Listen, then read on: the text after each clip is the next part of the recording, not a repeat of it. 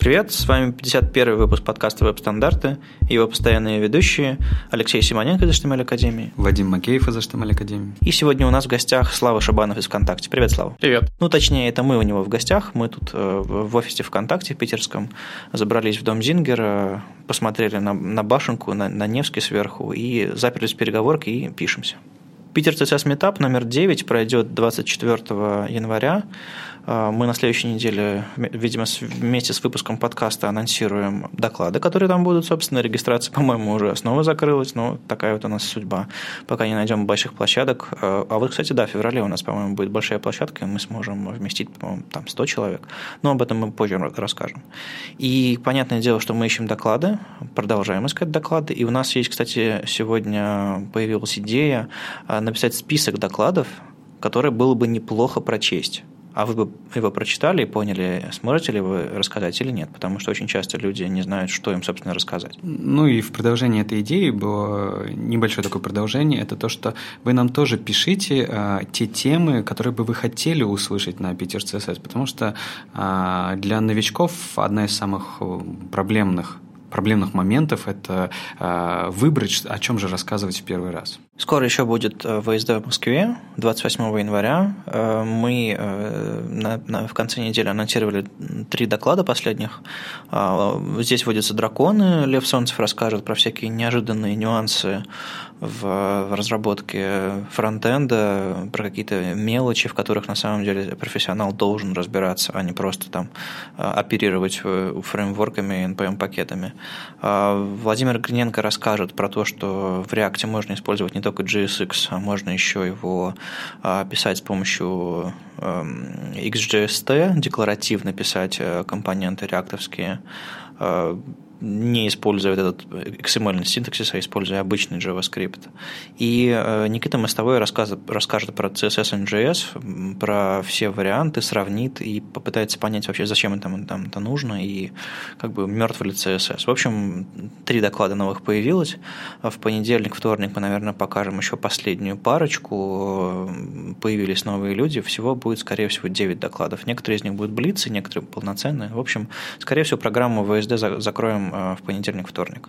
Регистрация, к сожалению, уже закрылась, поэтому, ну вот, зато будет трансляция. Мы делаем все в Яндексе, ребята нам будут помогать транслировать, так что точно увидите. Но если зарегистрировались, приходите, потому что одно дело смотреть кино по телевизору, а другое дело, конечно, быть на месте, задавать вопросы, общаться и вообще. Нетворкинг. И Слава, мы знаем, что ты организуешь СП фронтенды, еще организуешь метап Papers We Love. Расскажи немножко про эти свои ивент-менеджмент свой. Ну да, я действительно один из организаторов СПБ фронтенд. Это, наверное, без преувеличения, можно сказать, что самый крупный а, метап а, по фронтенду в Питере и, наверное, самый старый. Это встречи там, обычный в, так, в том же формате, что, например, и Питер CSS. А, однако мы пытаемся больше экспериментировать с форматами.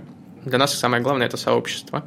А, не даже там, доставить какое-то количество знаний до жаждущих умов, сколько м, сформировать это комьюнити, да, то есть поэтому мы пытаемся экспериментировать, там, делать какие-нибудь круглые столы, а, вот у нас есть а, такой человек Сева, который предложил замечательную идею встречаться по четвергам утром вместе завтракать, что, кстати, было довольно успешной идеей, потому что, ну, как ни странно, там в 9.30 реально собрать 10-12 э, человек и довольно, ну, продуктивно позавтракать, то есть там пообщаться на какие-то волнующие во фронтенде или там в IT темы, ну и, и не только, естественно, просто в жизни, а, когда, если вам, грубо говоря, не с кем разделить э, поток информации, который постоянно идет э, в нашей индустрии, то это отличный способ собственно, это сделать.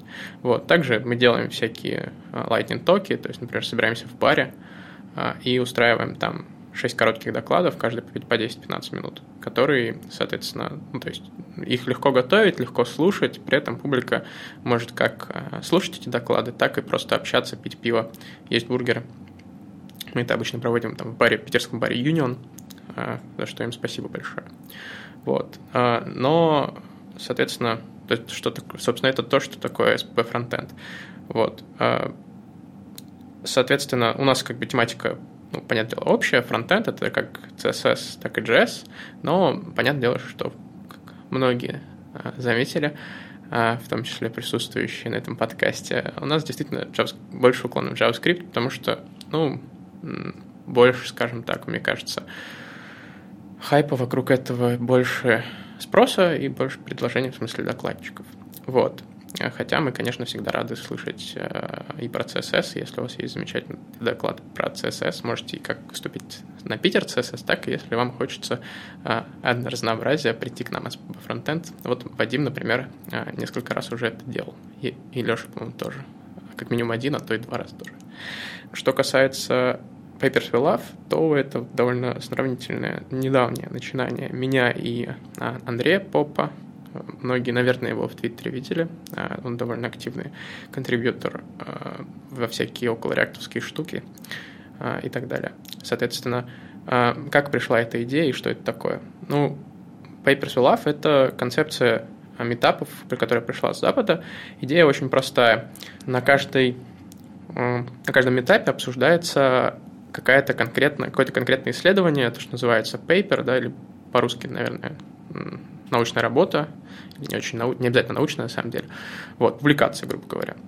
Соответственно, эта, тема этой публикации должна быть э, в сфере IT, и, соответственно, идея такая, что это более хардкорный метап, чем большинство метапов по каким-то конкретным технологиям, вроде то JS или там, не знаю, Java, Python и так далее, потому что идея копнуть чуть глубже – Э, рассказать чуть более сложные вещи, чуть более, может быть, базовые. То есть там, например, последний, точнее, первый последний э, метап, который проходил в Петербурге, э, был посвящен таким, такой вещи, как CRDT. Это, короче, Commutative Replication, а, господи, Replicated Data Types. Вот. Соответственно, идея такая, что у нас есть, грубо говоря, типы данных, которые без конфликтов умеют синхронизироваться между разными узлами. Я еще не буду вдаваться в это, конечно же, но идея такая, что да, это чуть, ну, это чуть более базовый сложный уровень, чем разговор о конкретных фреймворках или технологиях. А можешь какие-то ближайшие аналоги назвать, чтобы можно было понять, о чем речь? То есть, не знаю, какая-нибудь курилка Гутенберга, какой-нибудь Science Slam, или это исключительно IT? Вот в какую сторону примерно? Да, во-первых, это исключительно IT. Во-вторых, курилка Гутенберга и Science Slam это все же научная, а, научпоп, да, то есть это попытка донести до супер широкой аудитории а, какие-то, ну, сейчас зачастую сложные вещи научные. Здесь немножко другая история. Мы ожидаем от публики все-таки какого-то э, определенного уровня знаний. То есть, условно говоря, вы должны быть, там, не знаю, иметь хорошее техническое образование, либо соответствующий опыт работы в индустрии, и как бы, ну, вы сами, то есть вы либо получили, там, не знаю, эти знания в университете, либо сами на курсере, либо где-то еще, а, и мы как бы, это не то чтобы это обязательно, чтобы вы не должны предъявить корочку об образовании, о том, что мы вас допустили. Но мы э, с той точки зрения это рассматриваем, что э, спикер не будет обращать внимание на какие-то супер, ну, на какие-то простые вещи. Да? То есть он не будет разжевывать это до самых-самых-самых а, базов, базовых вещей. Да? То есть, условно говоря, если мы разговариваем, а, приходит человек и разговаривает, а, не знаю, какой-нибудь там, вот у нас есть план, может быть, сделать про алгоритм построения индекса на, фронт, на фрактальных деревьях, то он не будет рассказывать, что такое дерево поиска, скорее всего, да, потому что предполагается, что аудитория это уже знает. Соответственно, вы, если вы этого не знаете, допустим, да, мы объявляем какую-то тему, и вы понимаете, что вы не совсем ничего не, разбираете, не, раз, не понимаете. У нас есть такой вариант, что мы составляем рассылку перед э, этапом, где присылаем набор каких-то базовых, может быть, материалов, статей или публикаций тоже, которых вы можете ознакомиться а, с какими-то, ну, немножко погрузиться в тему, если вам это интересно. Вот, и, соответственно, прийти уже а, более подготовленными, либо, соответственно, послушать, и если вы там какие-то вещи не поняли, в конце вы можете задать вопрос, спикер обязательно на них ответит. То есть мы не пытаемся создать искусственный барьер для людей, которые хотят что-то знать, но чего-то не знают. Мы пытаемся а, сделать метапы для людей, которые как бы уже они базы освоили, они хотят больше. Они хотят погрузиться чуть глубже, и они хотят, а, собственно, ну, ну, короче, развиваться как а, специалисты в этой области на более таком низком уровне, да, то есть понимать а, основы алгоритмов понимать какие-то структур, основы структур данных и так далее.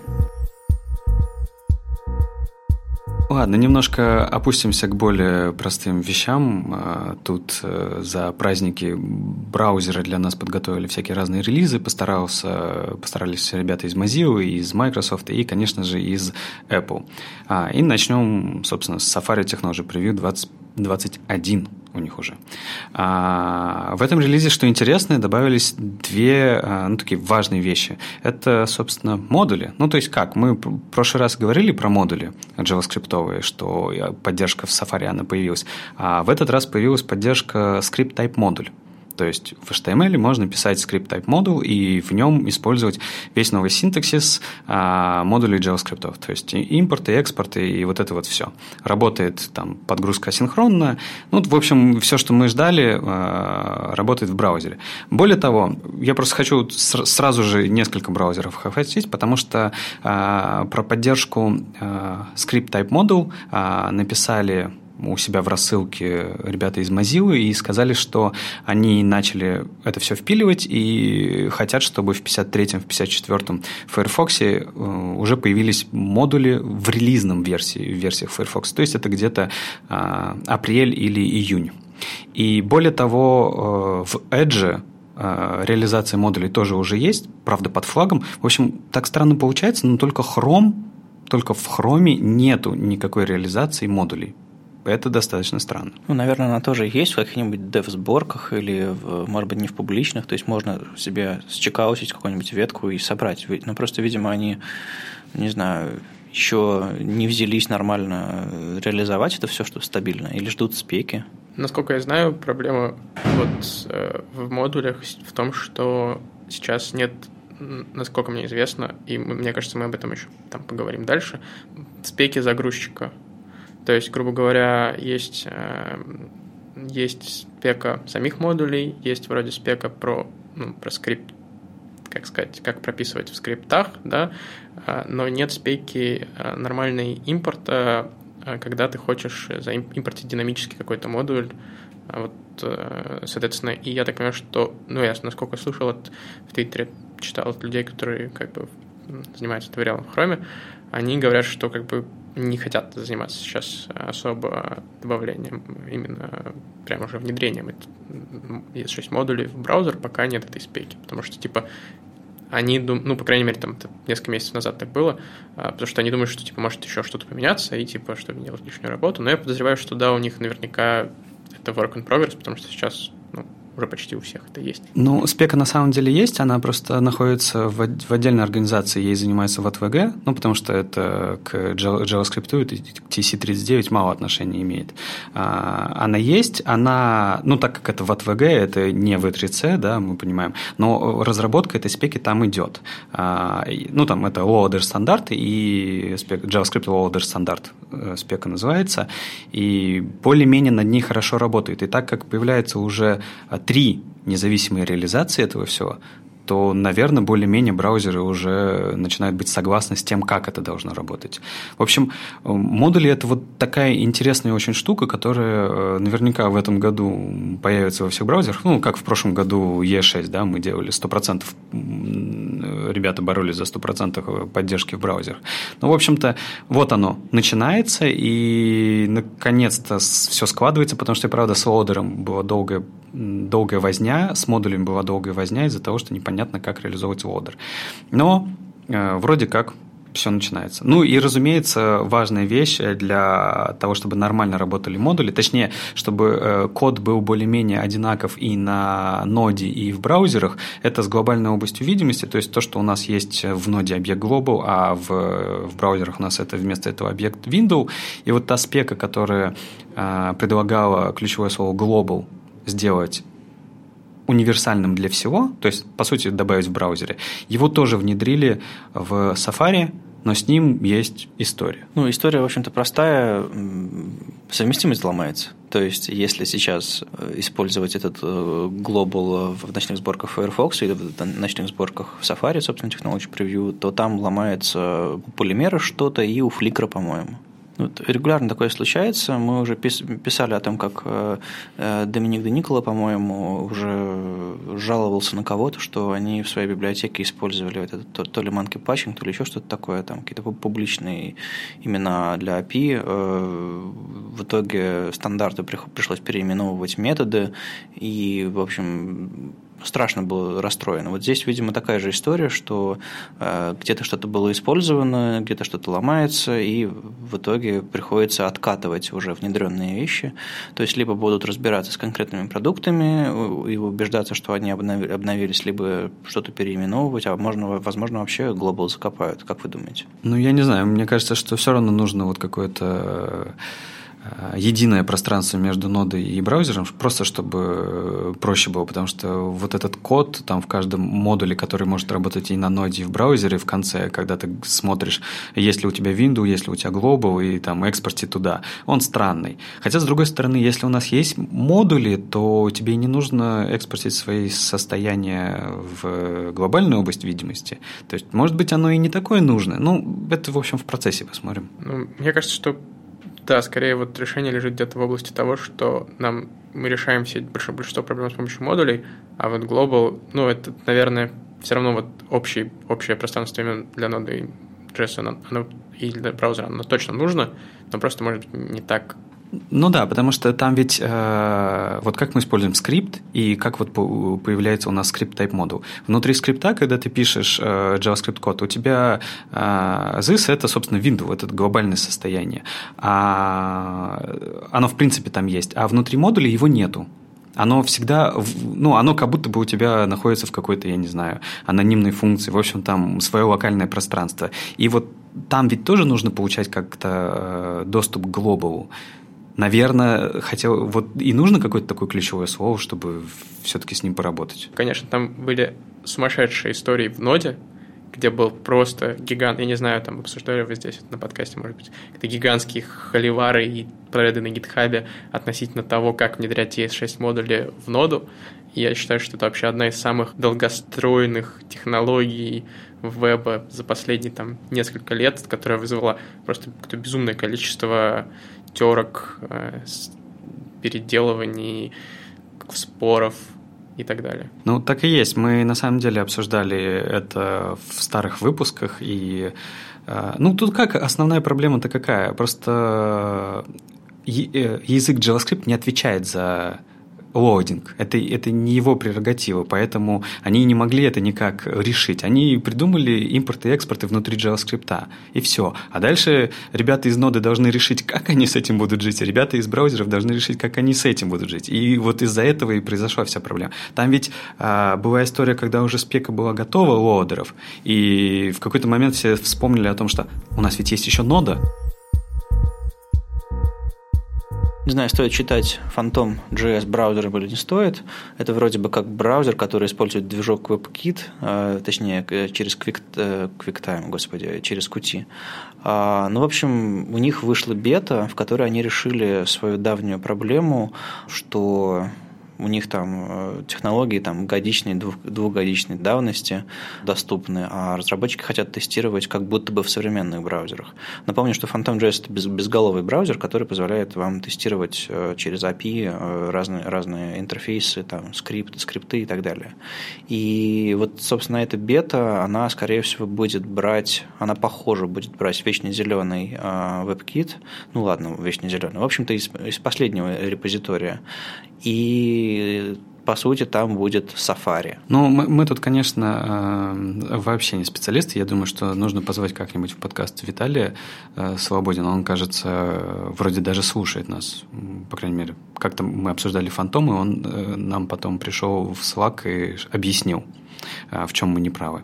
А, но для меня самое важное это то, что и правда вроде бы как движок WebKit будет более-менее современный, потому что в Фантоме основ... Э, в этом для меня была основная проблема. А это, например, значит то, что э, в версии Фантома 2.5, которая сейчас находится в бете, стопроцентная поддержка ES 2005, 2015 синтаксиса. Вы можете писать э, ваш любимый, красивый современный JavaScript код внутри Фантома. И там точно поддерживается Picture, По крайней мере, это мы видим из changelog. И всякие такие вещи, типа WebP, например, формата. Но э, конкретно по CSS-фичам очень сложно понять, а, что же на самом деле поддерживается до конца? Ну, так, нет такого changelog, там, например, э, версия Qt, версии Phantom 2.1, какая была, какая у нее была поддержка CSS HTML стандартов и как она изменилась в текущей версии. Это, ну, не совсем легко для нас, наверное, но, может быть, Виталий придет к нам и расскажет. Еще на неделе мы опубликовали перевод про веб-манифест в нашем э, паблике, или как это называется, на медиуме, в общем-то, наш блог. В общем, туда, куда мы стали сейчас публиковать переводы и всякие статьи э, вместо нашего сайта, который пока в глубокой заморозке. Так вот, я вместе с Анной Кухаревой и с другими ребятами перевел статью про веб-манифест. Это такая штука, которая позволяет вам описывать поведение и разные подробности вашего веб-приложение в формате, формате JSON, а не с помощью там, метод-тегов и фав-иконок, и э, устанавливать э, это часть прогрессивных веб-приложений и так далее. Ну, то есть э, новая история для описания э, веб-приложений, чтобы они могли конкурировать с, с нативными. Э, и, собственно, эта статья – это, по сути, заметка такая, знаете, поясняющая заметка к спецификации веб-манифеста, которая еще не закончена. То есть там есть места, если вы читали или почитаете, а, там есть места, в которых написано «нужно дописать» или «пока не готово».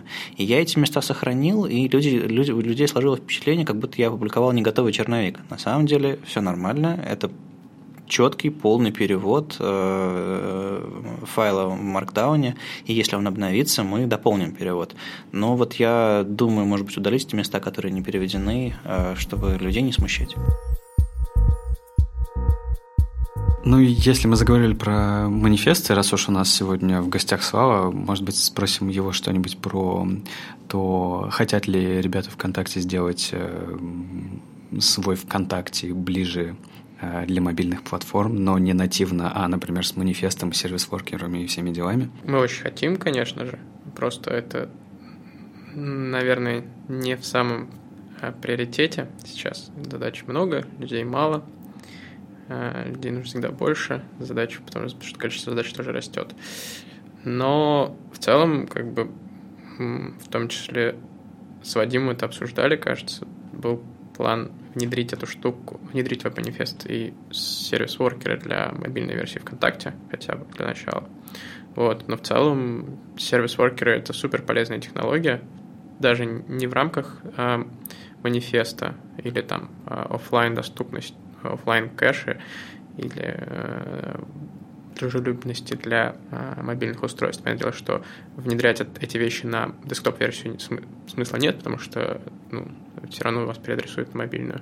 Но, допустим, какие-то статистики собирать можно через сервис-воркеры, которые раньше нельзя было собирать. Поэтому в целом на, на вот эти вещи мы смотрим очень внимательно и обязательно будем их внедрять в ближайшем 2017 году, я надеюсь, они появятся в продакшене.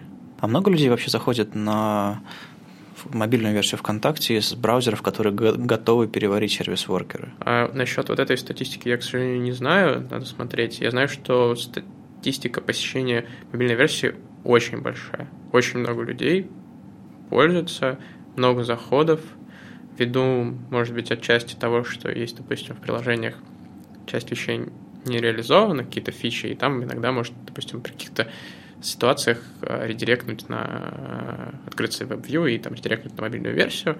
Ну и плюс есть люди, которые пользуются мобильной версией ВКонтакте, потому что им там у них либо с телефоном что-то не так, либо им просто нравится, потому что они, не знаю, интерф... то, что она легче, там проще запустить ее и так далее. Вот. Ну, то есть у нее довольно, ну, то есть у нее довольно широкая аудитория в целом. Я подозреваю, что учитывая широту этой аудитории, процентное соотношение. То есть я не могу, не буду врать, сколько процентов, ну, там, типа, условно говоря, э, больше 10, наверное. Вот, то я подозреваю, что достаточно много людей среди этих пользователей, у которых есть возможность использовать сервис-воркеры и манифест. Просто есть такая тенденция среди западных разработчиков, которые я читаю, пытаться переходить на мобильные сайты вместо приложений. И яр, самый яркий пример, пожалуй, это если сравнить мобильную версию Твиттера – с, с мобильным приложением Твиттера, то это день и ночь. А, мобильный Твиттер, вот нативное приложение, а, он а, стрёмненький, меленький и бывает очень плохо и странно работает. У него такой, знаете, очень софтверный в плохом смысле интерфейс. А сайт, он простой и, и легкий, и, и кэшируется, и там все на свете, и э, у него там все, все, все чудеса single page а, э, и очень многие люди говорят, что я удалился приложение Твиттера, пользуюсь мобильным сайтом, и он гораздо лучше работает, меньше жрет, освободил там, не знаю, там 500 метров э, на своем, в памяти своего мобильного телефона. Может быть, вот э, подобная штука будет интересна ВКонтакту или любым другим сервисам, у которых э, вполне себе хорошая мобильная версия? Ну, скажем так, сейчас точно нет, потому что все-таки я согласен с том, что это очень перспективное направление, и поэтому мы вкладываемся в развитие мобильной версии ВКонтакте, она не стоит на месте.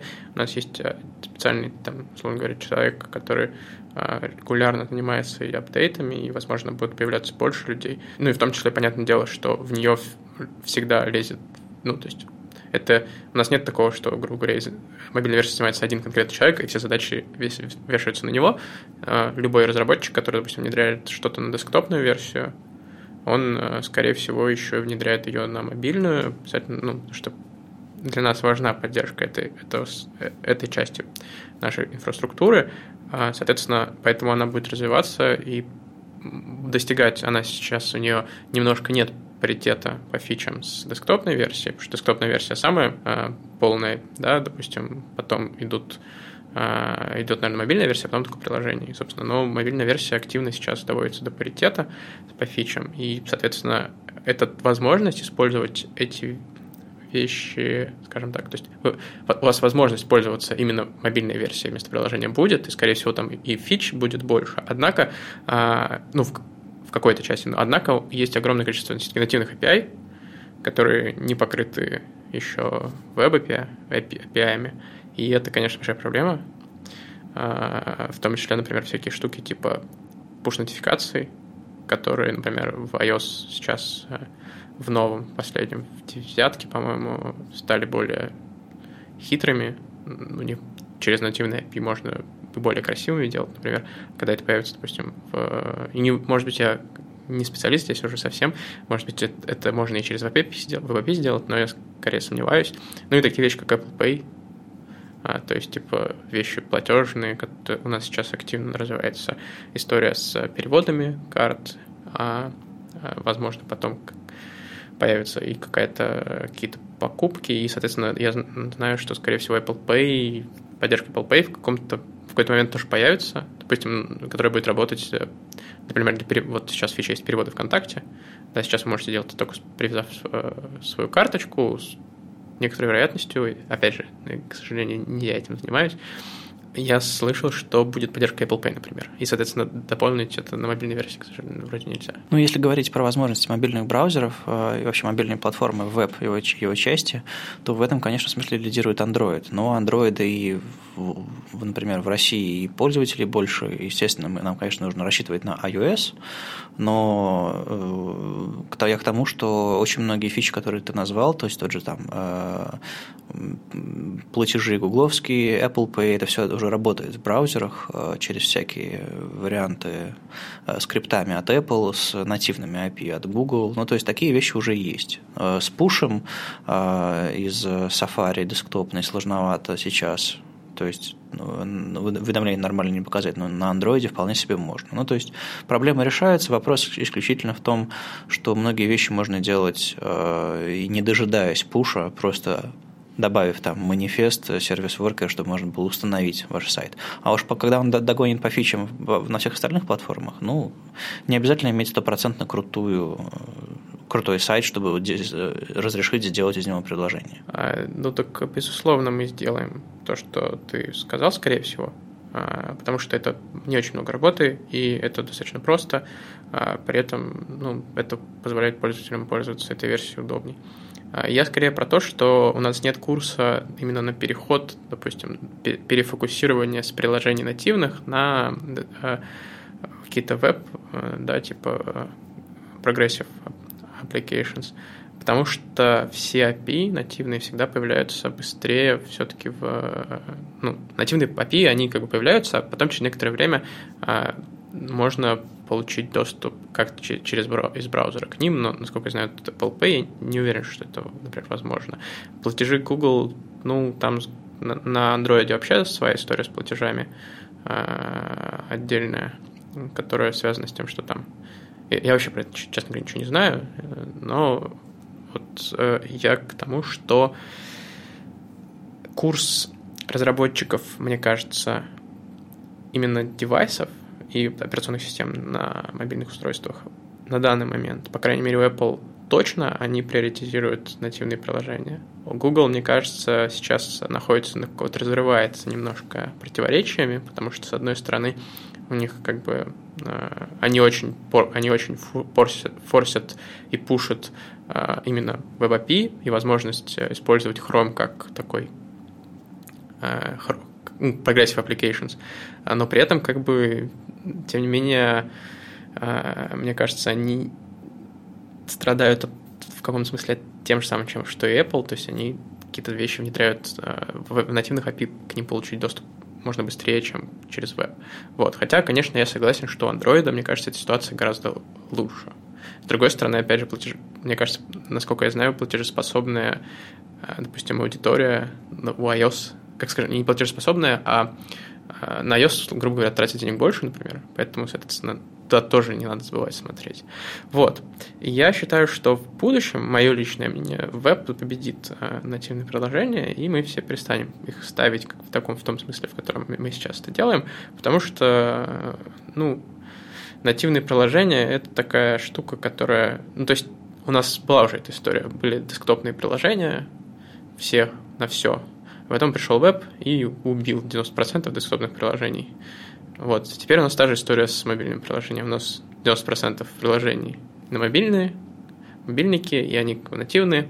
Я считаю, что примерно то же самое произойдет через некоторое время придет веб, и 90% этих, опять же, приложений станет бесполезным, останутся, условно говоря, скорее всего, какие-нибудь, как сейчас, э, на нативными мессенджеры, где очень важна скорость, э, максимальная интеграция с платформой и так далее, и какие-нибудь там такие тоже э, подоб, подобные штуки, которые проще выносить там в отдельное приложение. А большинство вот того, что сейчас всякие твиттеры и аналогичные там какие-нибудь инстаграмы и так далее, вообще не очень понятно на самом деле. То есть сейчас проблема только в перформансе, да, в большинстве случаев, и каком-то скорости появления фич. Но я уверен, что в будущем это изменится, а, однако, насколько я знаю, с точки зрения ВКонтакте, сейчас мы, у нас все-таки фокус на нативные приложения больше, чем на веб.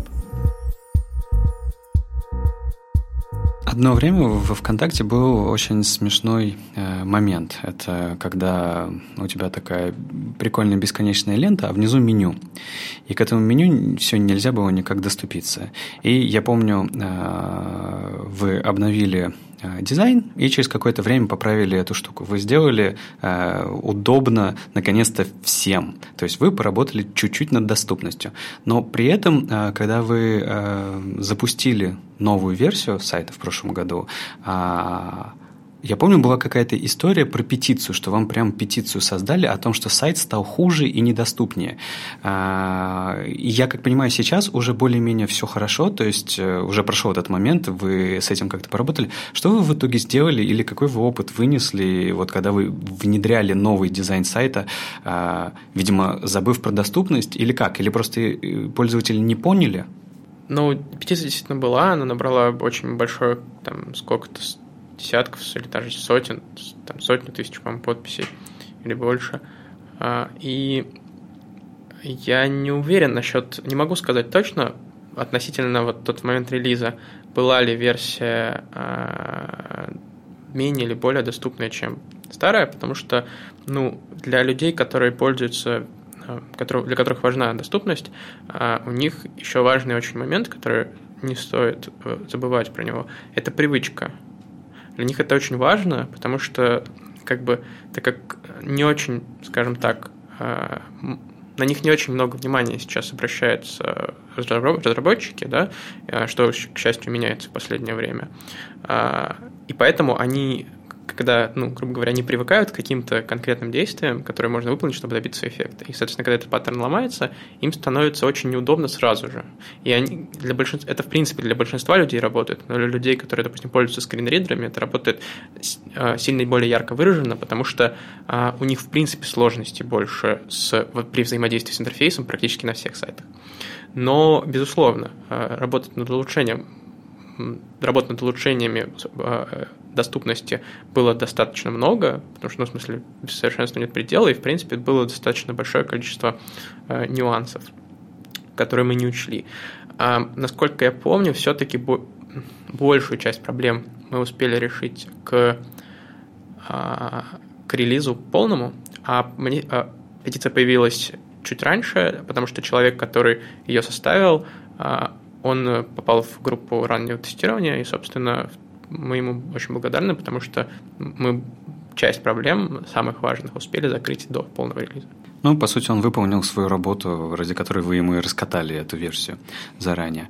А, слушай, а скажи, а ты можешь дать какой-нибудь, э, возможно, простой совет, э, там, я не знаю, начинающим фронтендерам о том, а, что нужно не забывать, э, создавая сайты, чтобы вот потом не было к вам таких петиций, например. Понятное дело, что такой петиции к обычному сайту не будет, потому что тут все-таки ВКонтакте это наше все.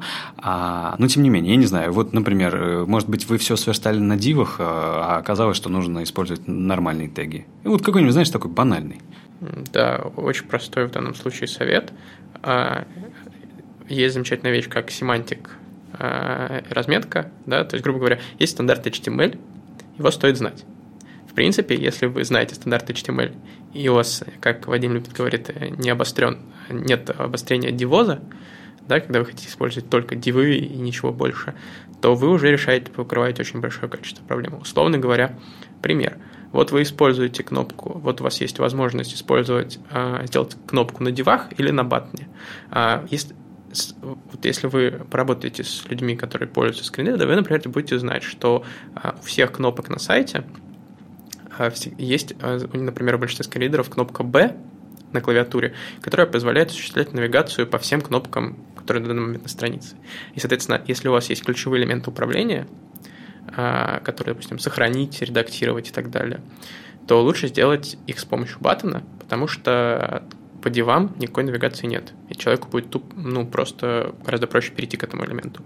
Опять же, а если вы делаете кнопку на дивах, то э, ее, скорее всего, скринридер вообще, в принципе, ну, то есть э, он не поймет, что это кнопка, и не сможет с ней, скорее всего, никак взаимодействовать. В принципе, это тоже можно решить, там, через роли, через какие-то дополнительные хаки, но вот если вы просто сверстаете страницу так, чтобы она, ну, как бы, была э, понятна, ну, с точки зрения семантики, да, то есть у вас там, не знаю, кнопки – это кнопки, а картинки – это тег image, а, например, с тегом image тоже была смешная история. У нас есть сетки картинок, да, гриды, грубо говоря, такие, где у вас картинки некоторым образом располагаются так, чтобы они все помещались в квадратик, там прямоугольник, при этом более-менее в пропорциях. Мы это там делаем для, для того, чтобы упростить а, позиционирование их, а, мы использовали там, вставляли их через бэкграунд. Потому что имитировать это Tag Image очень сложно. Ну, можно, но сложно, и это не во всех браузерах поддерживается. А потом пришли люди, а, которые, ну, сейчас немножко тогда скажу, как у нас процесс происходил. После того, как мы получили петицию, мы попросили вот человека, который составил, а, и э, еще ряд людей, которые ну, необходима доступность, а, которые пользуются скринридерами, составить такую рабочую группу, по сути, чат ВКонтакте, которым, в которой они описали э, ряд проблем, которых волнуют максимально, и мы постараемся их решать. И до сих пор они выступают как такие э, тестировщики на аутсорсе, грубо говоря, у которых есть прямой доступ к разработчикам ВКонтакте, они, у них есть чат, или там лично они могут написать, когда что-то происходит, если, например, мы что-то ломаем, или что-то ломается, они нам пишут, что вот это сломалось стало очень неудобно пользоваться. Мы как бы стараемся максимально быстро их, э, их проблемы решать. А, да, и, соответственно, это, естественно, гораздо лучше работает, чем любой, э, там, не знаю, бактрекер или еще что-то, да, потому что у нас есть прямой контакт. Вот, соответственно, и потом к нам пришли люди, у которых вот есть... Я как-то внутренне у себя делю людей, которым необходима доступность на две части. Это люди, которые пользуются скринридерами по той или иной причине, и люди, которые, например, у которых есть, как сказать, проблемы с восприятием белого, например, для них у них они не могут воспринимать белые цвета, потому что он для них слишком яркий. Я не помню, как это ну, заболевание называется. А, то есть а, есть такая штука, как режим повышенной контрастности. А он есть в стандартных версиях браузера, почти всех браузеров. То есть, по сути, что он делает, он заменяет весь белый цвет на черный, ну и как-то, грубо говоря, игнорирует все цвета, которые вы используете на своем сайте в качестве, ну, фоновые, и ставит какие-то свои. И вот, например, он делает следующее. Все, весь бэкгра... все бэкграунды а, грубо говоря, когда у вас к элементу прописан бэкграунд, он заменяет на черный. Соответственно, что произошло? У нас картинки были прописаны бэкграундом. Он решил, бэкграунд – это не контент. Заменю его на черный. Поэтому они получили сайт, который абсолютно без... Ну вот, все вот эти элементы, которые вставлялись как бэкграунд, они просто были не видны. Соответственно, мы эту проблему пока до сих пор не решили, решилась она немножко другим образом, тем, что, в принципе, есть нюанс, э, что у Firefox, это было в Firefox, то есть большинство браузеров они вроде как понимали как-то, то есть не более умно делали, а Firefox он просто все заменял. И там есть просто плагин другой, который э, мы рекомендуем использовать, э, потому что он не, не так агрессивно работает, то есть он эти картинки оставляет, и там ему может подсказывать немножко, что, что контент, что не контент. Вот.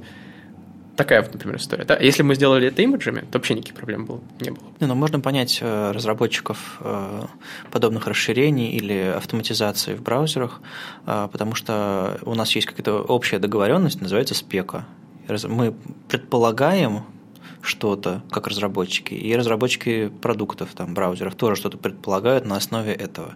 И если мы предполагаем на основе единого документа, у нас все в порядке. А если мы начинаем э, вставлять контент как оформление фоном, соответственно, мы потенциально можем создать проблемы. Поэтому я еще раз призываю всех, всех нас не ждать, пока случатся проблемы, а, потому что не все пользователи приходят э, и говорят о проблемах, некоторые просто уходят с сайта а на другие, которые больше к доступности э, внимания проявляют. Так вот, не дождаться, пока будут проблемы, а действовать просто по общим нашим документам, спекам и всему остальному. Это, может быть, усложнит вашу работу, но, по-моему, вам за вашу работу платят, да, так что все нормально. Ну вот я хотел, наверное, сказать, что да, это самый простой сайт, который я могу дать. Используйте спеку, люк, э, и будет большинство, 90% проблем решены. Еще на этой неделе было несколько интересных статей по CSS. Одна из них Олег Нечипаренко описал способы именования в CSS. Не потому, что у нас мало способов, давайте придумаем новые, а потому что не всем нам подходят какие-то умолчания, и хочется иногда изобретать собственные велосипеды, и почему бы и нет. И один из э, списков вот Олега, по-моему, довольно интересный. Он написал там э, какие-то базовые вещи, типа SMAX, э, обычного CSS, который там семантического CSS, который старый, э, достаточно там э, по селекторам э, тегов, по всяким выборкам, по атрибутам функциональный CSS, BEM и всякие вариации BEM, и описал все плюсы и минусы каждого, какие-то нюансы применения. И, в общем-то, если вы новичок в этом вопросе, или вы просто думаете о создании собственной системы, потому что вам что-то не подходит, довольно неплохой обзор. Очень рекомендую почитать, как бы, если это вам интересно. Я все, прости, я сегодня просто не могу остановиться, э, так как э, Слава в гостях, э, вообще не могу остановить себя, простите. Слава, ну вот расскажи, вот у нас столько методологий, вы ВКонтакте-то у вас BEM или что? Скажем так, я в своей работе использую BEM, и люди, которые приходят и меняют код, над которым я работаю, я более-менее всех заставляю использовать BEM принудительно. Но так как у нас я не могу прийти к другому разработчику и разве что, ну, то есть могу разве что силой попытаться заставить его что-то использовать, что ему не нравится, вот. А, поэтому каждый использует как, как, как ему нравится. Соответственно, э, если брать сообщения, да, я, так как я работаю в основном на десктопной версии сообщений, как бэкэндом, так и фронтендом, а, и вот Тим Чапчиков еще тоже присоединился, кстати, не так давно, может быть, кто-то про него его слышал, слышал, он один из в оргкомитете Кодфеста был. Он из Новосибирска к вам приехал, да? Да, он приехал к нам прямо из Новосибирска. Вот он в том числе сейчас десктопной версией э, сообщений занимается. Э, мы там придерживаемся БЭМа, стараемся. Ну, я не скажу, не скажу, что я супер профессиональный знаток БЭМ-нотации, но вот у нас мы стараемся очень соблюдать ее в каком-то виде. Потому что это действительно ведет к коду, который проще разбивать по файлам, его проще менять а, и проще переиспользовать. И, в принципе, конвенция имен это для имен это важно, потому что позволяет разработчикам понимать друг друга лучше. Вот. Но как-то прям вот я верю, что я смогу продавить дальше эту идею, и она потихонечку как сказать, станет э, правилом, но пока нет. Ну а во время редизайна последнего вашего э, что-то менялось в лучшую в этом смысле с точки зрения методологии, с точки зрения качества написания кода фронтенда? Качество, безусловно, потому что, ну, во-первых, мы стали использовать препроцессоры, LES и PostCSS. Вот. LES, конечно, немножко разочаровал, потому что он оказался очень-очень медленным и реально замедляет нашу сборку ну, там, чистая сборка несколько минут занимает. Вот. Пришлось там писать сложную систему кэша персистентного. В общем, долгая история. Я на Питер CSS про это, про это рассказывал как-то раз. Вот. А, но, безусловно, стало лучше.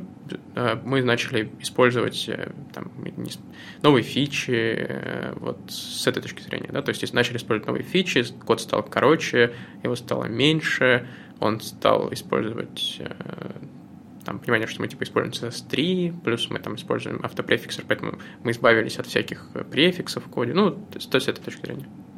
Сказать, что поменялось что-то с, с точки зрения методологии, наверное, нет, не поменялось. Вот добавился лес, он, конечно, немножко привнес а, структуру и порядка в код, но вот VM, условно говоря, мы не внедряли глобально. Окей, okay. а у вас float или флексы? У нас не флекс, к сожалению, потому что мы все еще поддерживаем E9. Ага, ну то есть э, ждете, пока вымрет и... Ну, как бы не то, что ждем, пока вымрет, но мы ждем, пока мы можем, сможем отказаться от E9, и после этого мы будем использовать Flex. Однако, просто, например, вот я знаю, что в мобильной версии есть уже верстка на флексе с фоллбеками. У меня есть большое желание сверстать на флексе, например, сообщения, но когда я это делал, а, у меня ну, тогда мы еще и E8 поддерживали, а, поэтому я как-то совсем не решился это делать, но сейчас у меня очень большое желание переверстать все на и я думаю, что в этом году, может быть, мы это сделаем. Вот, потому что в целом хватит бояться уже. Пора, надо, надо внедрять новые технологии. Но пока флоут. Еще интересно, на этой неделе Робин Рэндалл написал про случайные числа в CSS. Звучит немножко странно, потому что CSS – это не язык программирования, несмотря на то, что многие пытаются из него сделать с помощью SAS и других всяких штуковин. А, но иногда случайные числа нужны для того, чтобы, допустим, делать интересную анимацию. А, и Робин исследовал вопросы того, как вообще случайные числа можно засунуть в CSS. Ну и первым делом, конечно, ну давайте мы нагенерируем случайных чисел в, в SAS, а, поскольку там есть какое-то псевдопрограммирование, но с SAS проблема такая, что э, он не, не умеет этого делать просто, и все, что там можно сделать, это исключительно взять список, из которого выбирать какие-то числа, ну, заранее уже скомпилированный список, и в итоге, ну, в общем, такой псевдо-рандом э, получается. И Рэндалл вместо этого берет и использует кастомные свойства, а случайные числа прокидывает туда из JavaScript. И это нетипичное применение кастомных свойств, но очень интересное просто потому, что э, простой API в общем-то, который был всегда, это не что-то новое появилось, а просто обычный там style set property. Но вот этот вот момент э, удобного взаимодействия между CSS и JavaScript и мысль о том, что то, что в CSS нельзя реализовать, не обязательно реализовывать там, а можно просто через JavaScript что-то прокинуть, это довольно интересно. Я сам сейчас пытаюсь э, э, обновленную версию шовера написать так, чтобы масштабирование э, слайдов, допустим, оно не, не было задано атрибутом style, transform scale прямо на боди, а чтобы у, на уровне body была переменная CSS. И JavaScript прокидывал туда просто значение, а CSS сам бы все делал. То есть э, не писать стиль, а писать значения и тем самым применять его в нужных местах, где, где ты хочешь его применять. То есть это на самом деле решает кучу проблем, допустим, вот с внутренней архитектурой э, тем шовера. То есть экспериментируя. И вот Робин Рэндалл тоже, и вам очень рекомендую посмотреть. Это как раз один из интересных способов применения кастомных свойств. Мне очень нравится эта часть спеки, да, потому что оно действительно очень много а, позволяет новых возможностей достичь проще, потому что CSS – очень крутой декларативный способ описания, например, анимаций. И есть отличное э, выступление на JSConf Iceland было, которое называется Reactive CSS, по-моему. И там э, докладчик показал, как можно делать крутые сложные анимации, э, которые реагируют на курсор, и делать это гораздо проще, чем в JavaScript с помощью CSS, и выглядит довольно круто. То есть ну, то есть всем советую посмотреть и проникнуться этой крутизной. Ну, там тоже кастомные свойства, из JavaScript прокидываются значения, в CSS применяются. Да, там прокидывается позиция мышки текущая, и он относительно этой позиции, там собачка или котик, не помню, виляет хвостиком, смотрит на курсор, милота. Ну да, вместо того, чтобы э, в CSS вводить какие-то свойства, которые возвращают вам в калк какие-нибудь там текущие координаты мыши, то есть, по сути, изобретать новый язык программирования внутри CSS декларативно, делать вообще мусор и невозможное, можно ведь использовать то, что уже работает. И вот думайте в этом направлении, по-моему, это очень классно. Скотт Матис э, рассказал, как они в своей компании Clarity э, шли дорогой иконок – они, естественно, шли, как вся отрасль, э, начав с, с иконочных шрифтов, потому что это казалось круто, удобно, интересно, а в итоге они пришли не просто к SVG-шным вот этим встроенным э, объектам э, use и так далее, все эти спрайты склеенные SVG-шные, они пришли аж к кастомным элементам из веб-компонентов. То есть он рассказывает вообще все, почему они изначально отказались от фонд Awesome, потому что у них дизайн был свой, потом он рассказывает, как они вообще от иконочных от, от, отказались, э, начали использовать SVG и делает довольно интересный список э, плюсов и минусов каждого способа, и в итоге получается, что собственные иконки, вставленные через кастомные элементы, то есть где они контролируют вообще все, э, чекает все пункты в их списке требований, и получается в итоге круто. То есть мы всегда думаем про кастомные элементы и вообще веб-компоненты как что-то очень большое. То есть, знаете, вставить Google карту декларативным способом, типа э, Google дефис Maps, элемент вставить, и там атрибут с координатами, и вот он типа вставит э, карточку, э, карту на страницу. А ведь можно и глубже пойти, чтобы каждая иконка была веб-компонентом. Понятное дело, что, наверное, стоит проверить, насколько это быстро работает. Ну, вроде бы как веб-компоненты версии 1.0 получше, побыстрее работают, чем V0. И, опять же, нужны какие-то полифилы в браузере, но вроде бы как веб-компоненты компоненты уже довольно-таки широко в браузерах, даже Safari есть. Но в итоге получается, что очень необычный способ применения веб-компонентов и как кастомных элементов, и э, полный контроль, и декларативность написания, и, главное, нет иконочных шрифтов, черт побери. Ну, раз уж мы заговорили про шрифты, я помню, что э, одно время после того, как вы зарелизили новую версию ВКонтакте дизайна, простите, я сегодня, видимо, целый день буду про это, э, одно время вы пытались, экспериментировали с кастомными шрифтами, то есть смотрели, как можно внедрить там свой собственный шрифт у вас в новом дизайне. Но в итоге, как я вижу сейчас, э, это системный шрифт, то есть причем системный, современный на каждой системе. То есть у меня это Сан-Франциско, там на Windows свой, на, там, на всех остальных свой. Ну, как-то так вроде бы. А, Сава, ты можешь рассказать, почему в итоге отказались? Все тесты показали, что это все в итоге тормозит и хаки страшные? На самом деле все наши эти эксперименты, они э, были спровоцированы жалобами пользователей, потому что как только мы выкатили редизайн, пользователи сказали, что, блин, новый дизайн стал работать, типа, в два раза медленнее. И мы долго думали, в смысле, как это новый дизайн стал в два раза медленнее работать, он же работает быстрее, потому что мы его там оптимизировали. А выяснилась очень простая история, что первая загрузка э, страницы, она был так называемый э, Flash of Invisible Text, и это как бы очень сильно психологически замедляла работу сайта. При этом мы долго исследовали, я, лично, лично я этим занимался, а, что происходит и как, и выяснили, например, такую историю, что как бы не был закэширован шрифт, где бы он ни хранился, что бы вы ни делали, но если в Chrome, например, открывается новый таб, и, вы, и там открывается, например, ВКонтакте, то этот flash of invisible text, он все равно будет всегда.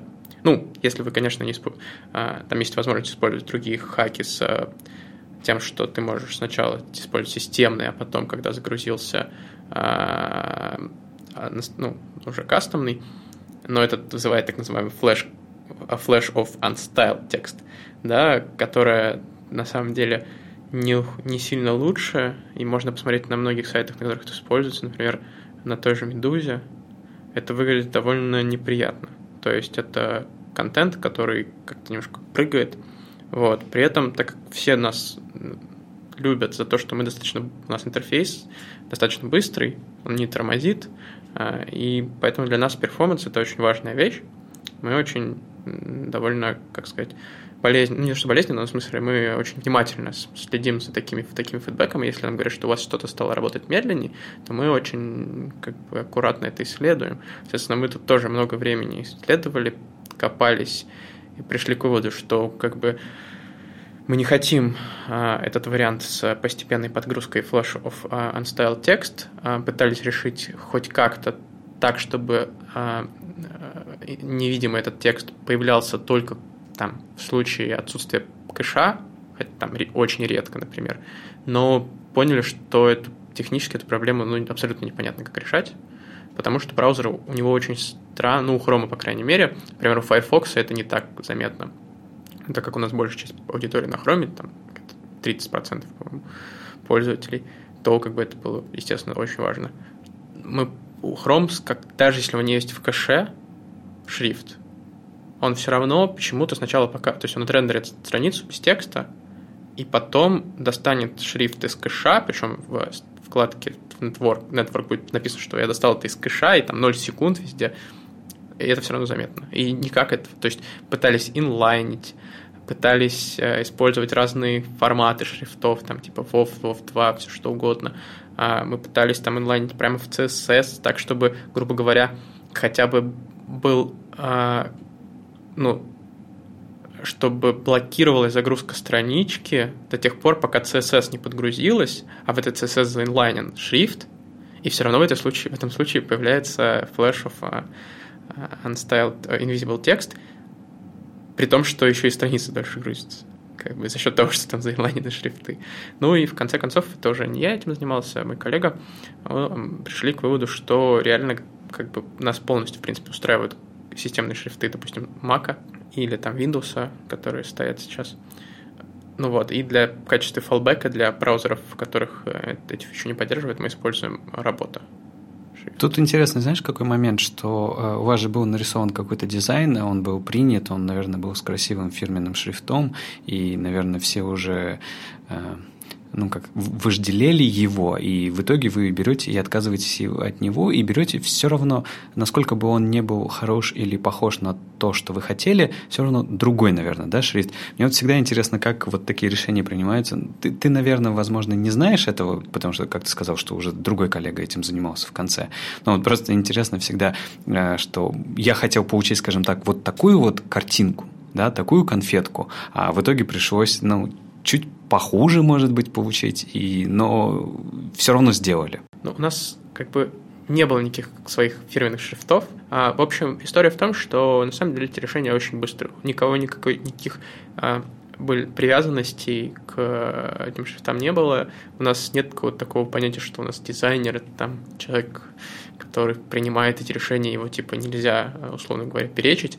Нет, это нормальный рабочий процесс. В какой-то момент э, там, мы попытались это сделать, мы поняли, что это несет в себе определенное количество проблем. Плюс еще, естественно, помимо проблем с а, загрузкой, были проблемы с рендерингом этих кастомных шрифтов, там, как, допустим, опять же, э, большая проблема, что на Retina дисплее почти все шрифты замечательно выглядят, как только ты а, начинаешь использовать обычный дисплей, видишь, что какие они могут быть неказистые, как они плохо рендерятся, как у них плохо со сглаживанием, и вообще их не видно, да, допустим, на какой-нибудь Windows, Windows на Chrome на плохом дисплее с плохой контрастностью, там некоторых шрифтов просто, ну, их очень плохо можно было различать.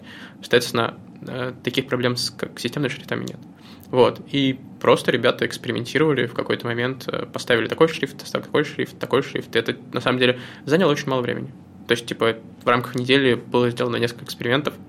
Мы поняли, что вот этот вариант, который сейчас на сайте, он достаточно хорошо удовлетворяет всех, всем э, требованиям. Немножко поправили после этого багов, естественно, в которых ну, повылезал, в связи с тем, что немножко размер текста размер, ну, изменился, и все. То есть это очень быстро. Я помню мои собственные впечатления от э, смены э, вконтактовского шрифта. Естественно, первое время думаешь, о господи, какой кошмар, как непривычно, а потом мгновенно привыкаешь. Вот это вот, я уже сейчас, глядя на, на сайт ВКонтакте, не могу представить, что там есть другой шрифт.